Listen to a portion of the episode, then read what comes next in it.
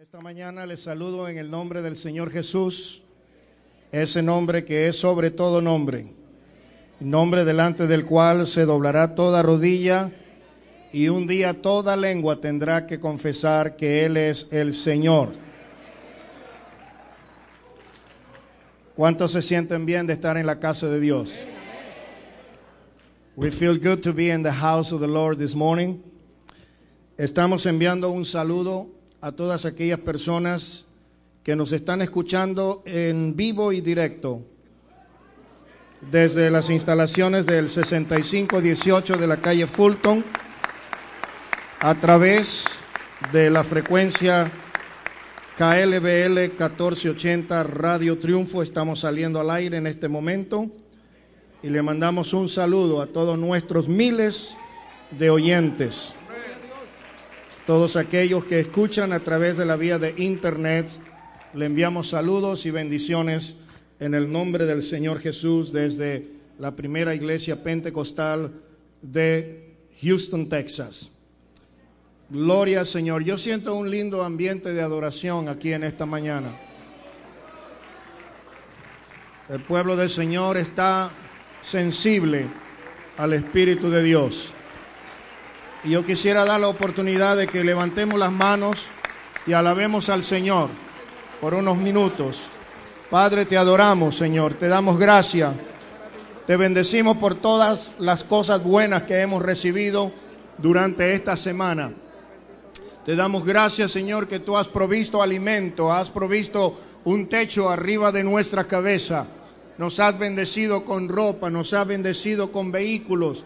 Gracias, Señor, por nuestro trabajo. Gracias, Padre, por nuestras familias. Gracias, Señor, por nuestros pastores, por nuestros ministros, por todo, Señor, lo que tú nos has regalado de una manera inmerecida, Señor. Te damos las gracias, te adoramos, Señor. Levante las manos y adoren al Señor. Levante las manos. Y ahora vamos a darle ese aplauso al Rey en esta hora. Batir las manos con voz de júbilo.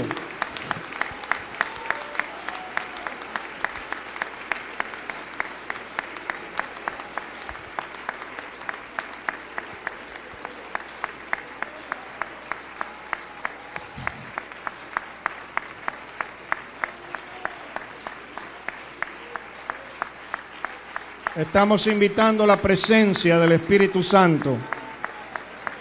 Estamos diciéndole bienvenido,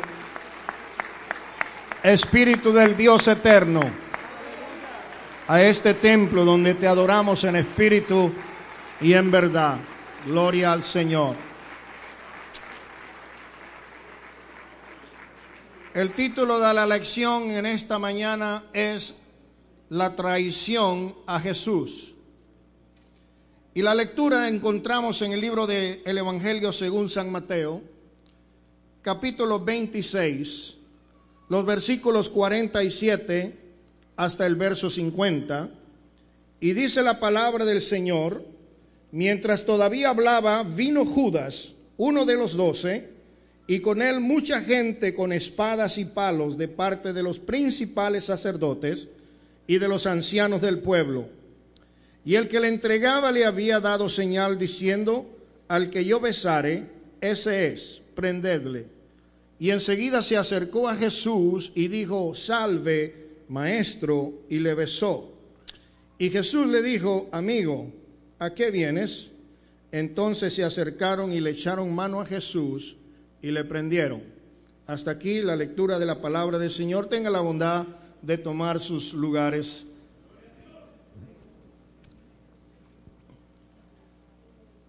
Yo me atrevo a decir que ciertamente en todos los momentos tristes del ministerio de nuestro Maestro, el más triste de todos tuvo que haber sido la traición de Judas. Porque Judas era uno de sus discípulos más cercanos, era uno de sus doce apóstoles, era uno de sus colaboradores, uno que había tenido el privilegio de servir en el ministerio de Jesús en la tierra. Era una persona que tenía toda la confianza, el apoyo, el respeto y la aprobación del Señor Jesús. Y si usted alguna vez ha tenido la experiencia de haber sido traicionado por alguien en quien usted depositó su confianza, usted sabrá el dolor que se experimenta. En la Biblia hay varios casos, pero para mencionar simplemente un ejemplo, pudiéramos pensar en aquel hombre llamado Sansón, un hombre que se enamoró profundamente de una mujer en la cual él depositó todos sus sentimientos, en la cual él tenía todas sus esperanzas.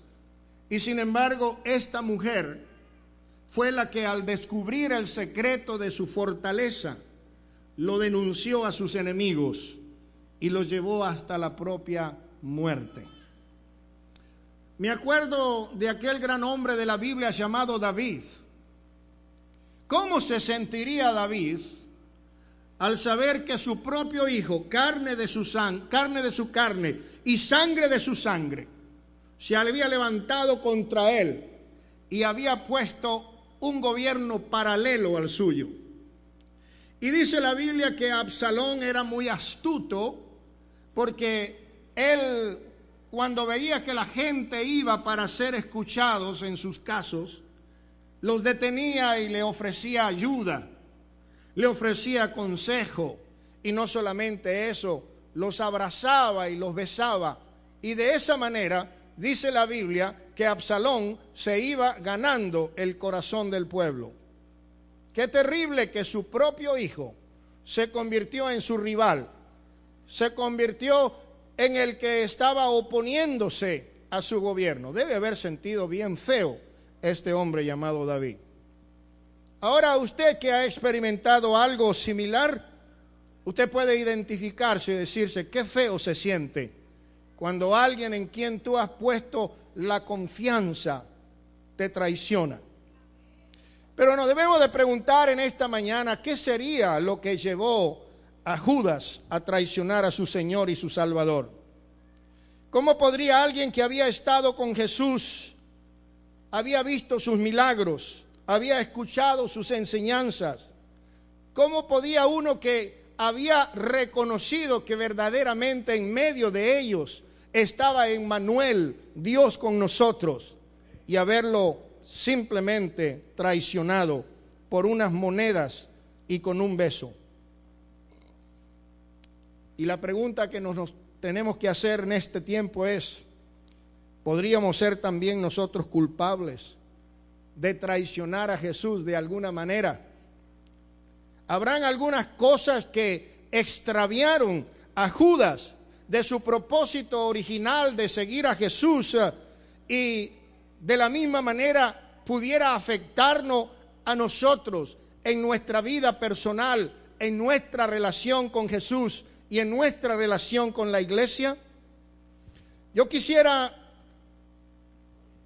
compartir con ustedes lo que es la definición de la palabra traición.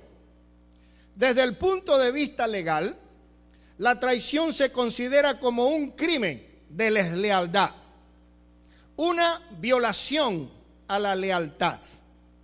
Y puede ser una deslealtad a una nación, a un Estado, a una persona, a una organización, a una institución. Una persona que traiciona su nación o su ciudadanía, después de haber hecho un juramento de lealtad, en algunas ocasiones también coopera de forma voluntaria con un enemigo y por esta razón es considerado un traidor.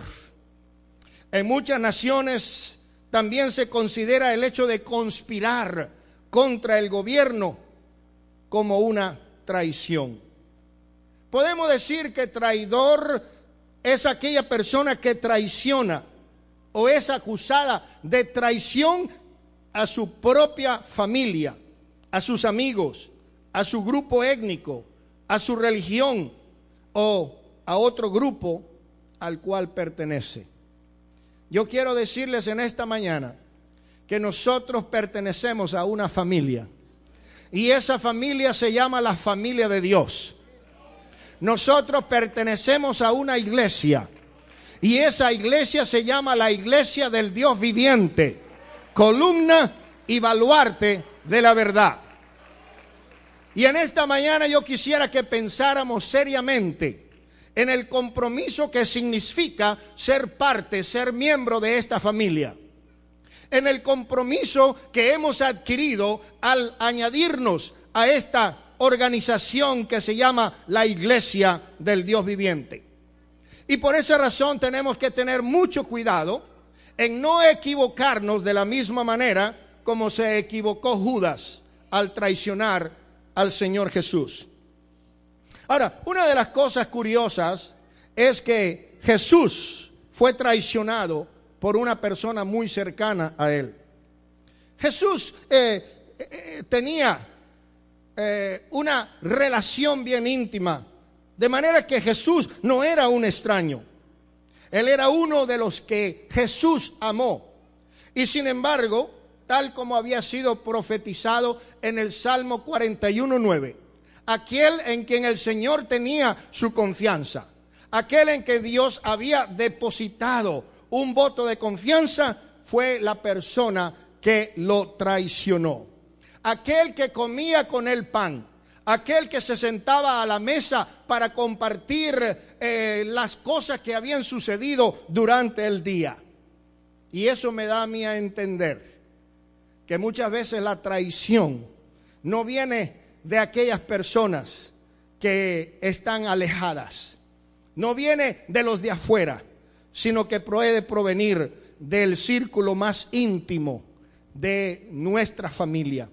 Qué terrible, qué cosa, porque el hecho de simplemente ser un amigo cercano, creo yo que nos debe a nosotros dar una lealtad hacia esa persona, pero cuanto más hacia nuestro Dios, hacia nuestra congregación, hacia nuestros líderes, hacia nuestros pastores. ¿Cuánto dicen amén? Hermano, estar cerca de Jesús no es ninguna garantía. Estar cerca de Jesús no implica que no estemos eh, en el peligro de cometer traición. El solo ser un discípulo de Jesús no fue ninguna garantía para que Judas lo traicionara. Si nosotros miramos en el libro de Apocalipsis, cuando nos habla acerca de las siete iglesias, ahí se nos habla que las iglesias comenzaron a dejar el primer amor, comenzaron a tolerar falsas doctrinas comenzaron a permitir que falsos maestros extendieran sus doctrinas. Comenzaron a no perfeccionar las obras ni a ser vigilantes y por esa razón llegaron a ser tibios. Si nosotros pudemos traicionar a Jesús, quien nos rescató, quien nos salvó, necesitamos en esta mañana prestar atención, queridos amigos y oyentes, a la amonestación que dejó el Señor Jesucristo cuando Él dice, yo quiero que ustedes sean fieles hasta la muerte. Fieles hasta la muerte. Hemos oído personas que nos han dicho, yo prometo, en el momento de bajar a las aguas, yo prometo servirle al Señor todos los días de mi vida. Ese ha sido un compromiso que hemos adquirido, no con el hombre, no con el pastor, no con la iglesia, es un compromiso que hemos adquirido con el Señor. Dice la palabra de Dios, es mejor que no prometas y no que prometas y no cumplas. Hay muchas personas que fácilmente dicen, yo prometo, pero fácilmente rompen sus promesas. Si nosotros decimos, yo prometo que le voy a ser fiel al Señor, más vale ser fiel al Señor, porque Él dice, yo quiero que sean fiel hasta la muerte. Si nosotros nos hemos unido al cuerpo del ministerio, hemos hecho una promesa de ser fiel a la obra de Dios y servir con todo temor y temblor delante de la presencia de Dios. ¿Cuántos alabamos el nombre del Señor? No por el hecho de estar en una posición próxima a la presencia de Jesús puede garantizar la fidelidad. Muchas personas que han estado en posiciones elevadas, en cargos de mucho prestigio y de mucho poder en la iglesia, han traicionado al Señor han traicionado la familia de Dios. Y por esa razón yo traigo en esta mañana esta palabra de parte de Dios, para que nos volvamos a recordar que nuestro compromiso es con Dios, que nuestra fidelidad es con Dios y que Dios está por encima de mis intereses personales, de lo que yo creo o de lo que yo quiero porque el que me llamó para servirle en este ministerio fue el Señor Jesucristo. Y a Él es a quien yo debo de honrar y de respetar y de serle fiel y de trabajar para el servicio de Él sin esperar recibir ninguna recompensa de hombre, porque sabemos que cuando aparezca el príncipe de los pastores, Él dará a cada uno según haya sido su trabajo, la debida recompensa. Discúlpenme, pero hay personas que tal vez piensan, si a mí no me dan un cargo en la congregación, yo me voy a otro lugar donde sí me tomen en cuenta. Yo he oído de personas que han dicho, si a mí no me ponen a predicar en la iglesia, yo me voy a abrir mi propia iglesia. y piensan que de esa manera están sirviéndole al Señor. O posiblemente algún pastor que no quiera sujetarse o someterse al orden que Dios ha establecido pueda decir, ¿para qué me sirve la organización si yo puedo tener mi propia organización? Amados hermanos, estamos ante una crisis de valores en las cuales las prioridades se han invertido y se ha puesto el yo por delante cuando debería ser el Señor Jesucristo el que va por delante y nosotros detrás de Él siguiendo su ejemplo.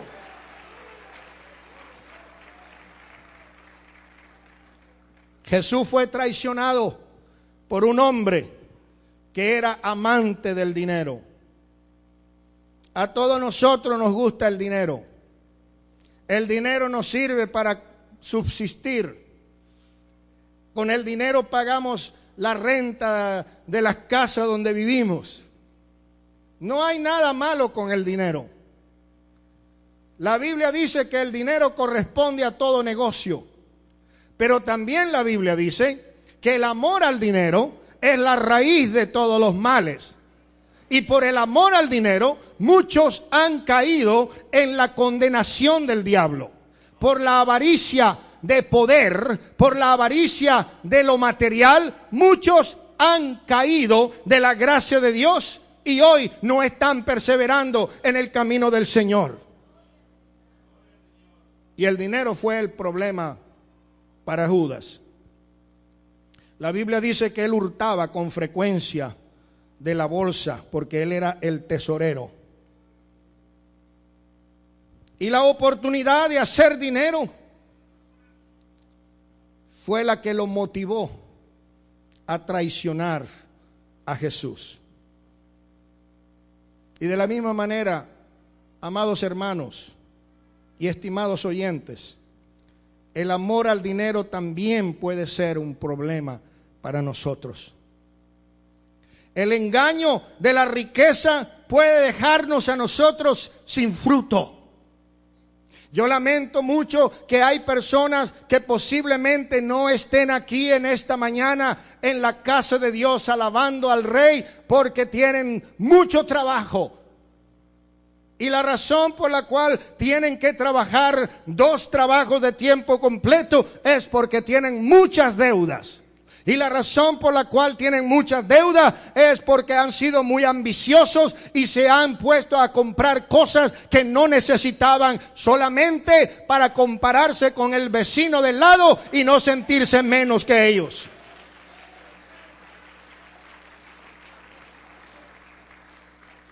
Necesitamos creer la, la promesa de Dios. Cuando Él nos enseña a nosotros, por nada estéis afanosos. Cada día trae su propio afán. Gracias a Dios que el Señor nos ha bendecido. El Señor nos ha prosperado. El Señor nos ha dado mucho más de lo que le hemos pedido. Nuestro Dios es un Dios que bendice en abundancia. ¿Cuánto lo creen? Recuerdo hace unos dos meses, cuando le dije a una de las personas que estaban compartiendo el tiempo conmigo y le dije, yo quiero que me des una hora por día, de 11 a 12. Una hora es lo que yo le pido. Y el Señor no me dio una hora. Me dio 24 horas al día, 7 días a la semana. Yo puedo testificar que Él nos da mucho más de lo que le pedimos. Pero también tenemos que aprender a vivir en la humildad y reconocer que no estamos para competir con quien carga el mejor auto del año.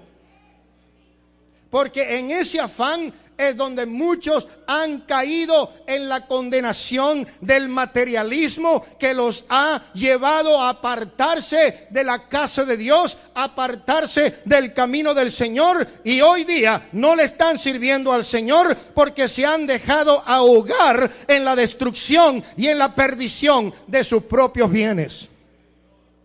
De la misma manera, amados, nosotros podríamos ser culpables de traicionar a nuestro Señor por ese deseo de riqueza, permitiendo que tales cosas tengan prioridad sobre nuestro servicio a Dios y a la iglesia. Todo lo que Dios nos da es para que nosotros lo pongamos a la disposición del Señor. Dios ha bendecido esta congregación porque esta iglesia ha sabido dar de lo que ha recibido. Y qué bonito ejemplo nos ha sido dejado como un legado. Cuando la persona que por 35 años estuvo al frente de este ministerio pudo decir, cuando llegué nada tenía. Y si ahora me voy, nada me quiero llevar. Todo le pertenece a la iglesia que me lo dio.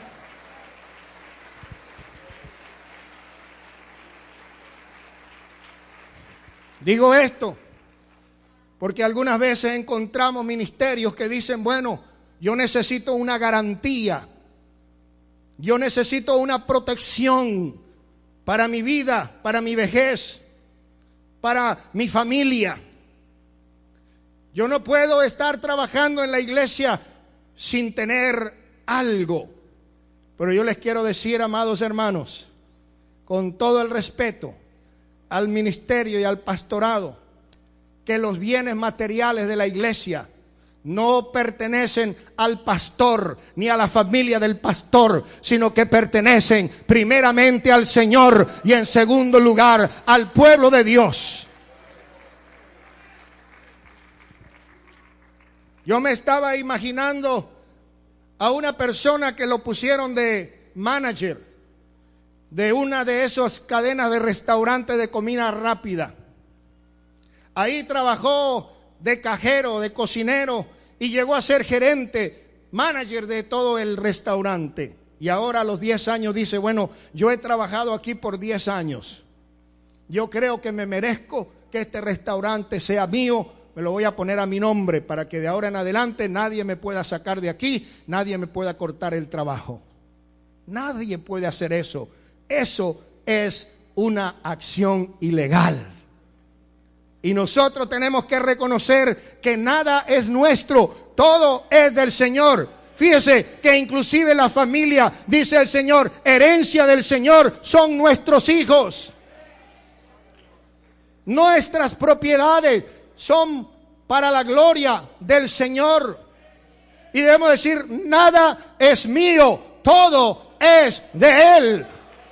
Él me lo ha prestado para que yo lo disfrute mientras pueda.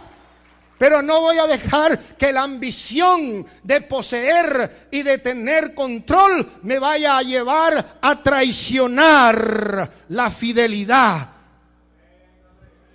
que yo le debo a mi maestro. Aleluya.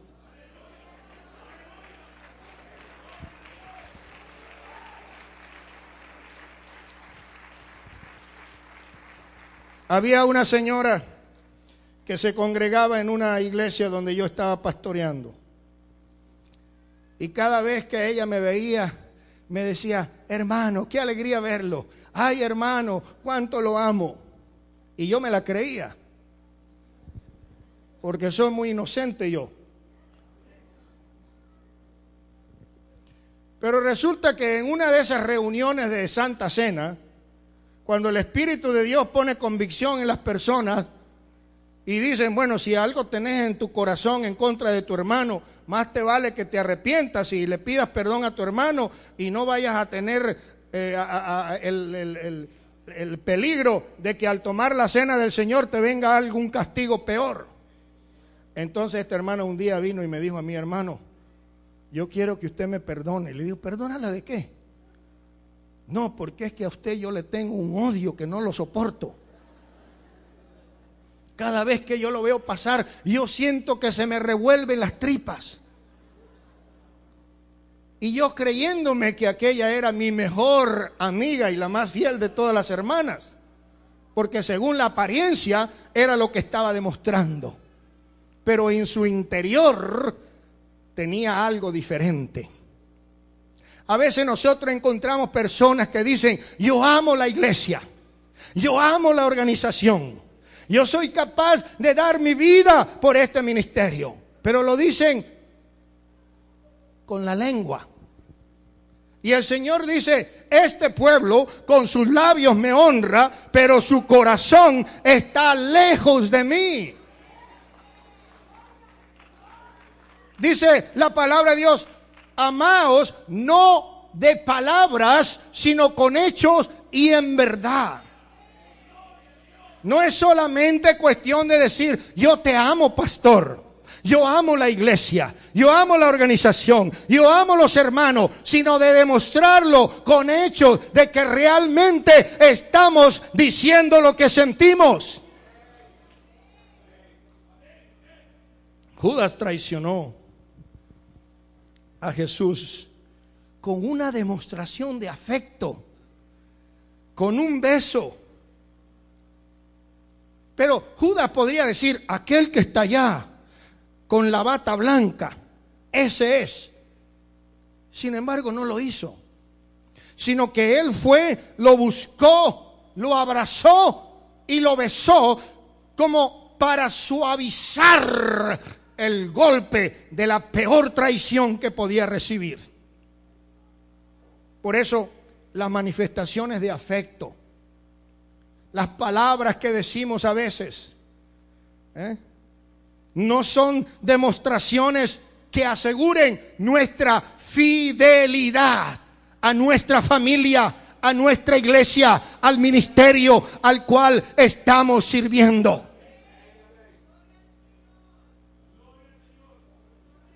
Muchas personas a veces son muy emotivas en la adoración.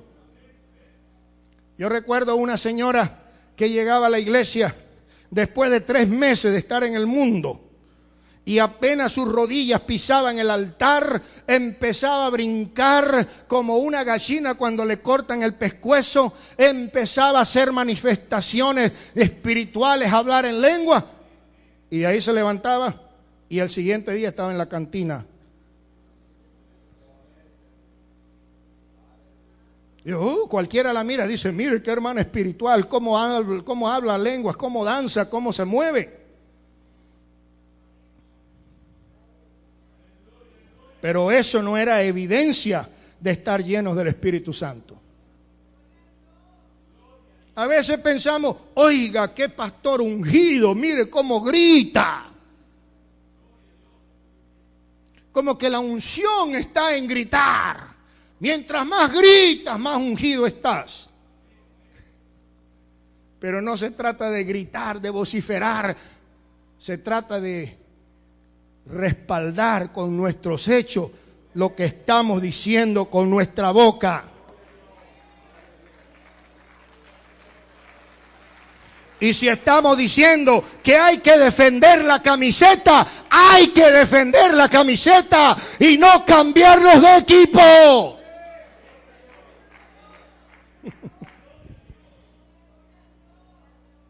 Las emociones no son confiables porque nos pueden desviar fácilmente. Y a veces las emociones identifican las personas inestables. Pero nosotros existimos para amar a Dios y para amarlo con todo nuestro corazón, con toda nuestra mente, con todas nuestras fuerzas. Y cuando nosotros amamos a Dios de esa manera, vamos a amar la iglesia, vamos a amar el ministerio, vamos a amar nuestra organización. ¿Cuántos lo creen?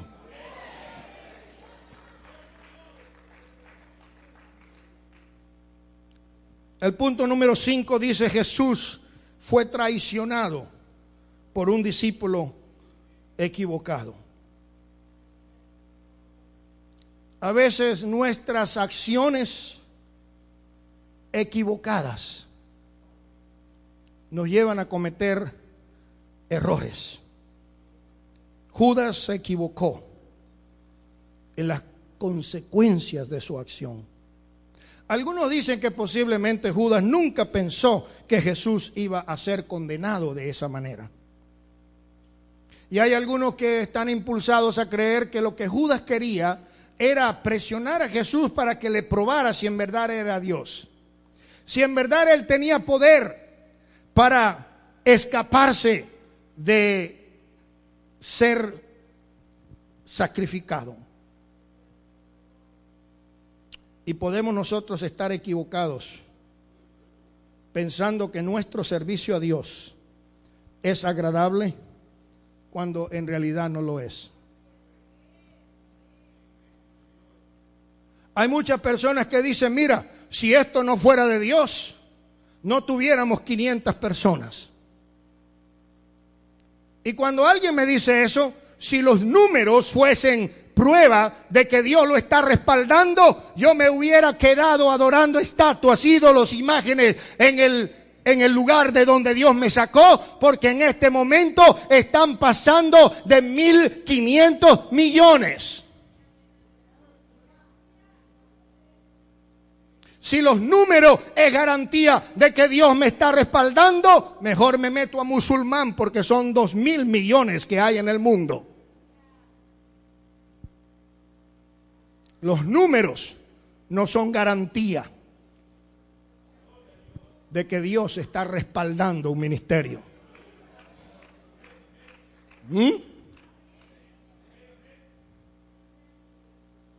Y a veces podemos equivocarnos y decir, mire cómo se me ha crecido el pueblo. Yo creo que ya puedo ser mayor de edad para comenzar a trabajar por mi propia cuenta.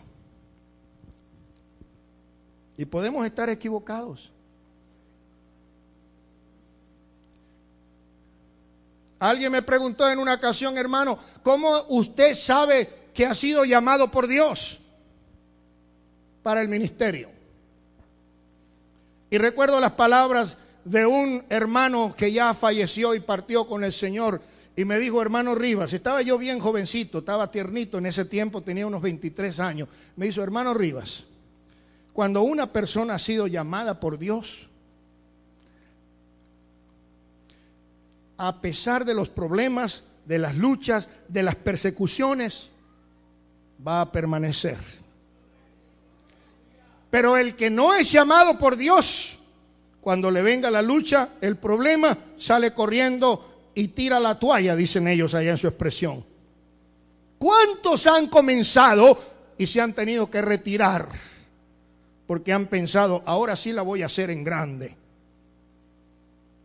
Pero se han dado cuenta de que no han tenido un llamamiento de parte de Dios, sino que se han llamado solos, que se han puesto solos, que se fueron a su departamento a hacer un culto de hogar y se creyeron pastores llamados por Dios para pastorear una congregación cuando en su corazón lo que había era rebeldía, ambición de poder, tener control sobre la gente y algunas veces exprimirle la billetera para sacarle plata. Pero gloria al Señor que lo que es de Dios permanece en victoria, en triunfo, en prosperidad.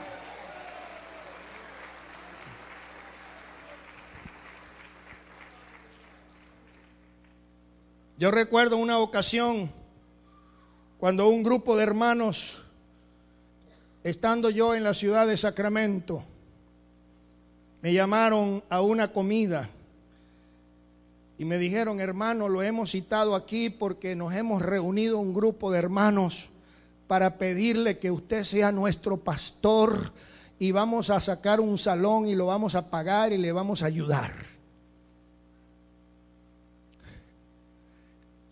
Tremenda oferta, ¿verdad? Y yo le dije al hermano, hermano, yo creo que se equivocaron ustedes de persona. Porque el día que yo salga de la congregación, quiero salir por la puerta del frente. Y que la puerta quede abierta. Para que cuando yo regrese, se me reciba con los brazos abiertos. Y puedo dar gracias a Dios y gloria a Dios que a pesar de haber salido cerca de 20 años de ese lugar, todavía esa congregación tiene las puertas abiertas y el pastor los brazos abiertos para recibirme en cualquier momento. Cosa que muchos no pueden hacer cuando han salido con amargura y han salido por la puerta de atrás.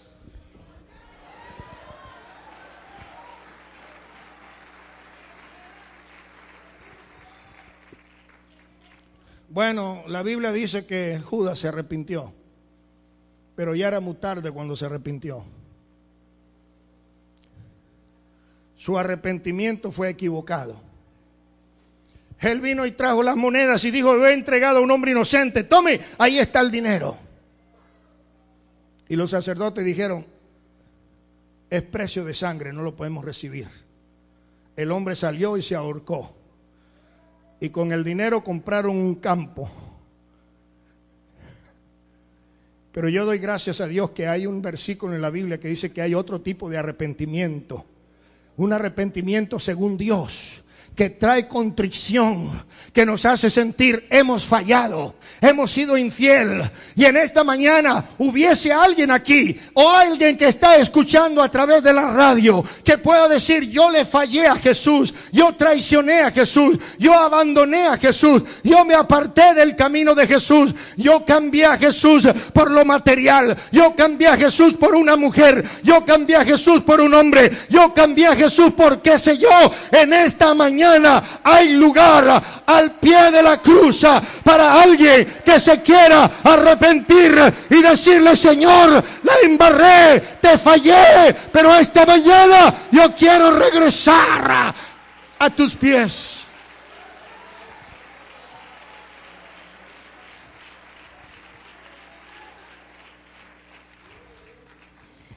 En tanto que Jesús fue traicionado por todas estas cosas. No olvidemos la influencia de Satanás, porque Satanás utilizó a Judas para traicionar a Jesús. Fue Satanás quien puso en el corazón de Judas traicionar a su maestro. Y de esta manera fue que Jesús lo llamó diablo. ¿Y cómo fue que Satanás influenció a Judas? Por medio del amor al dinero por medio del amor al poder y la autoridad. Yo quiero ser cabeza y no sujetarme a nadie. A mí nadie me manda. ¿Ha conocido alguno de esos? por medio de sus emociones, equivocadas, por medio de sus ideas equivocadas y por medio de su preocupación por sí mismo. Yo quiero mi beneficio, mi protección y el de mi familia. Aún Pedro fue influenciado por Satanás por medio de estas mismas cosas. Aunque nosotros pudiéramos abiertamente condenar la traición de Judas, debemos de reconocer las palabras que dijo Pedro en la primera epístola de Pedro capítulo 5, verso 9. Sed sobrios y velad, porque vuestro adversario el diablo, como león rugiente, anda alrededor buscando a quien devorar, al cual resistid firmes en la fe, sabiendo que los mismos padecimientos se van cumpliendo en vuestros hermanos en todo el mundo. Encontré una historia que está relacionada con este tema. En la historia de los Estados Unidos de Norteamérica hay un hombre llamado Benedicto Arnold. Benedicto Arnold a los 14 años de edad se escapó de su casa y se unió al ejército americano durante la guerra de independencia. Este hombre llegó a ser coronel en el ejército de los Estados Unidos. Posteriormente fue ascendido a general. Él condujo los ejércitos de los Estados Unidos en una batalla juntamente con Ethan Allen que pudo capturar el fuerte de Tico de Móraga.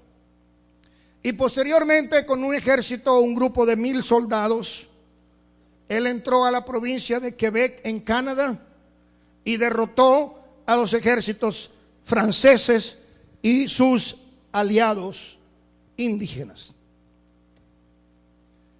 Este hombre era considerado un héroe de los Estados Unidos un hombre muy respetado. Pero de repente algo cambió. La gente buena se puede echar a perder. Los grandes maestros se pueden equivocar.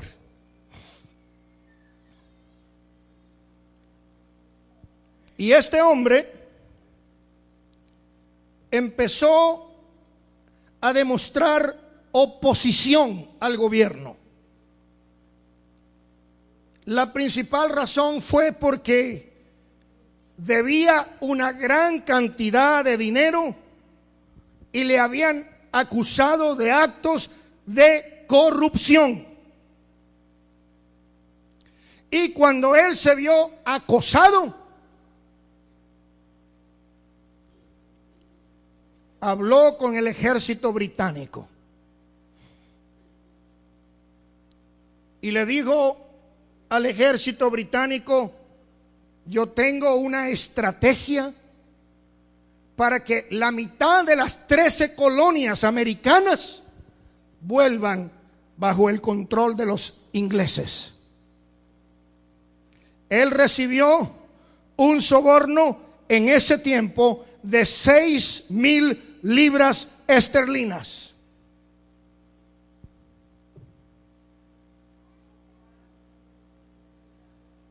Si su plan hubiese resultado, las colonias de los Estados Unidos hubiesen sido nuevamente derrotados por el gobierno británico. Y hoy día, el ex general Benedicto Arnold, en lugar de ser reconocido como un héroe de la historia de este país, ha quedado marcado como un sinónimo de traición. Yo quisiera dejar este pensamiento en esta mañana para que Dios nos ayude a ser fiel y leal a nuestro Dios, a nuestra iglesia, a nuestro pastor, a nuestra organización. Es tiempo de que todos nos unamos más que nunca con el propósito de seguir marchando adelante en triunfo y en victoria. ¿Cuántos están conmigo en esta mañana? Vamos a estar en pie y vamos a darle gracias a Dios por todos aquellos héroes que hasta el día de hoy se han mantenido fiel y leal a la causa de Cristo. Padre, te damos gracias, Señor. Te glorificamos y te bendecimos. Te pedimos en esta hora, Señor, que tu palabra pueda haber encontrado cabida en el corazón de los oyentes. Si hubiese alguna persona que en esta mañana, Padre, necesita arrepentirse de traición y deslealtad, esta mañana pueda confesarlo, Señor, ahí donde está. Y pueda decir, Padre, te pido perdón.